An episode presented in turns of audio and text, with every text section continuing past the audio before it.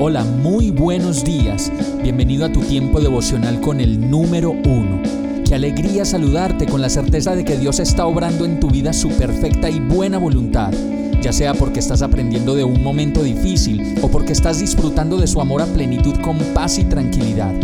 Llegó la hora de tomar tu Biblia, pues de seguro Dios te va a hablar, te va a reconfortar y lo mejor de todo, te va a dar las respuestas que estabas buscando. ¿Qué esperas? Vamos, súbete de una vez en este pequeño pero eterno vuelo devocional con destino al cielo. Y el mensaje de hoy se llama El mejor desinfectante. Isaías 1:16 dice, Lávense, límpiense, aparten de mi vista sus obras malvadas, dejen de hacer el mal. Cuando nos damos a la tarea de limpiar la vida de tantas cosas que nos ensucian y nos contaminan, nos preguntamos por el antídoto, por el detergente, el jabón que nos puede limpiar. Y esta palabra nos dice que debemos lavar, limpiar y apartar de nosotros y de nuestra vista las obras malvadas. Y la verdad es que cuando dejamos de hacer lo que nos hace daño, nosotros mismos podemos ver que disfrutamos de mayor paz y tranquilidad. Y eso de pronto nos sorprende y decimos, ve, no sé por qué, pero me siento mejor. Eso es uno de los mejores desinfectantes y detergentes, dejar de hacer el mal, cambiar de hábitos. Si antes no hacíamos más que odiar a todo el mundo, estamos llamados a pensar lo bueno, lo amable, lo digno de admiración.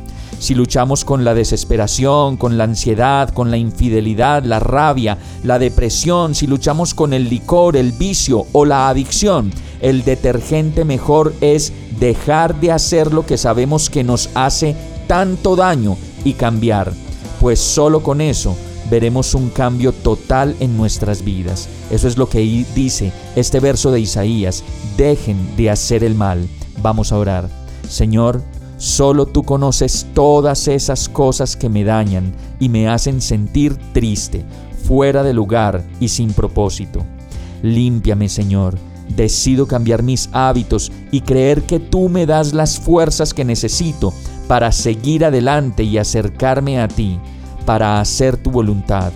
Te lo pido con fe en el nombre de Jesús. Amén. Hemos llegado al final de este tiempo con el número uno. No te detengas, sigue meditando durante todo tu día en Dios, descansa en Él, suelta los remos y déjate llevar por el viento suave y apacible de su Santo Espíritu. Solo compártelo con quien lo necesite y ames. Hoy, de la mano de Dios, todo será un gran día. Para más información visita nuestra página www.iglesiabierta.com o llámanos al 313-334-0116. Oramos y rogamos para que cada día te enamores más de Dios y para que no pares de pasar todo tu tiempo con el número uno